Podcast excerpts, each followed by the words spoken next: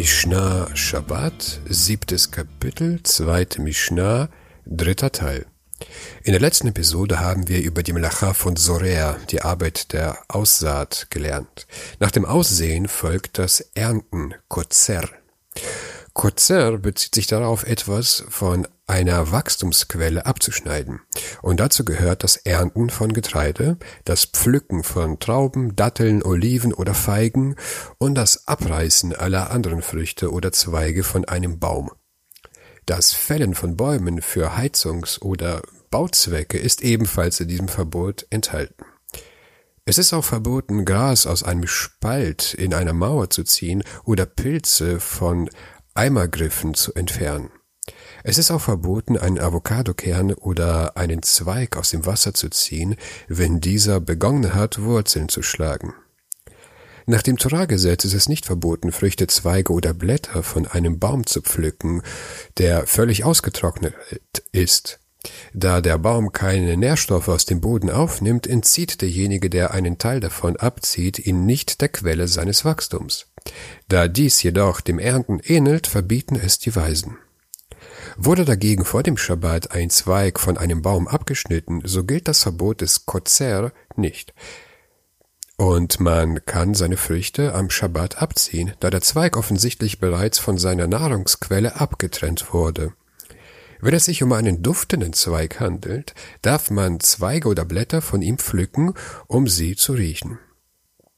Als Vorsichtsmaßnahme untersagten die Weisen am Schabbat einen Baum zu benutzen, aus Sorge, dass man am Ende einen Ast oder einen, ein Blatt abbrechen könnte. Deshalb darf man nicht auf einen Baum klettern oder sich gegen einen Baum lehnen und darf keine Gegenstände auf Bäume legen oder Gegenstände von ihnen entfernen. Wenn der Wind am Schabbat ein Kleidungsstück in einen Baum weht, darf man es nicht entfernen. Ebenso darf man einen Ball, der in einen Baum gefallen ist, nicht zurückholen oder den Baum schütteln, so dass der Ball herausfällt. Man sollte darauf achten, vor dem Schabbat keine Dinge auf einen Baum zu legen, wenn sie am Schabbat gebraucht werden. Allerdings darf man einen Baum berühren, wenn man ihn nicht benutzt oder verschiebt. Es ist nicht nur verboten, einen Baum zu benutzen, sondern es ist auch verboten, Gegenstände zu benutzen, die direkt auf einem Baum ruhen. Beispielsweise darf man keine Schaukel verwenden, die an einem Baum befestigt ist, selbst wenn nur eine Seite befestigt ist. Es ist nicht erlaubt, ein Kleidungsstück von einer Wäscheleine zu entfernen, die an einem Baum befestigt ist. Ebenso darf man keine Leiter erklimmen, die an einem Baum lehnt, und man darf keine Dinge aus einem Korb entfernen, die an einem Baum hängen. Der Erlass der Weisen gegen die Verwendung von Bäumen gilt für Sträucher und Reben, die harte Äste haben oder harte Früchte wie Kürbisse tragen. Der Erlass gilt jedoch nicht für weiches Unkraut, Sträucher oder Äste. Deshalb darf man am Schabbat auf einem Rasen sitzen, auch wenn er das Gras leicht bewegt.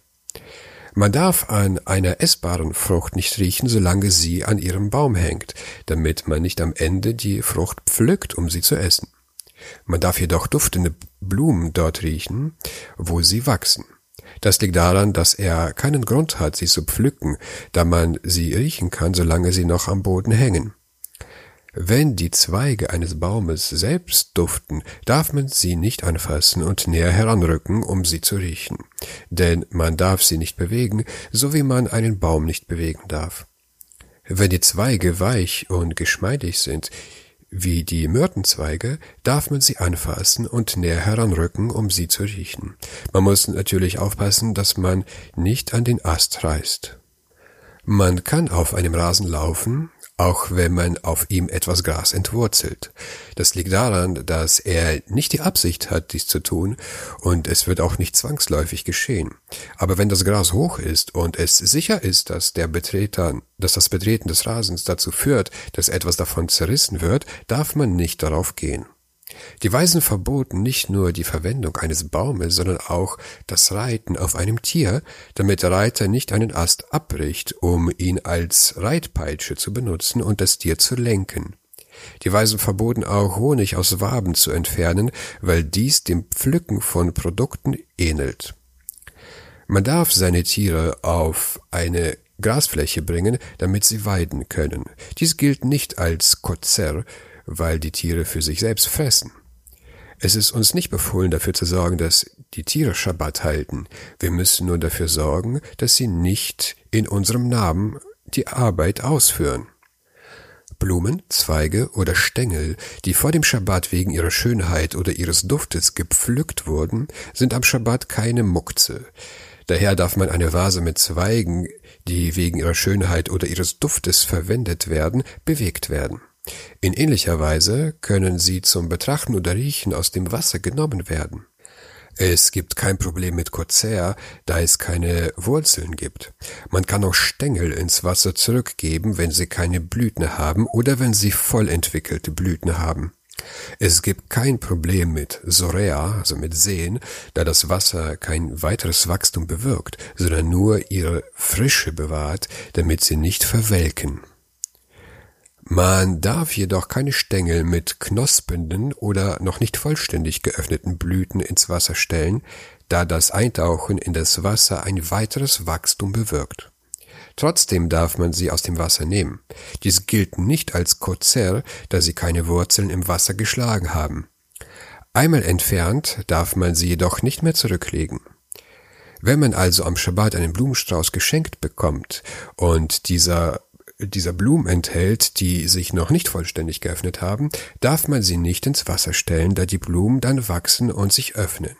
Vielmehr sollte man den Strauß in eine Vase stellen, die kein Wasser enthält. Jetzt verlassen wir unsere Erntearbeit und gehen zum nächsten Schritt. Die eingesammelte Ernte muss in Gaben gebündelt werden. Fortsetzung folgt.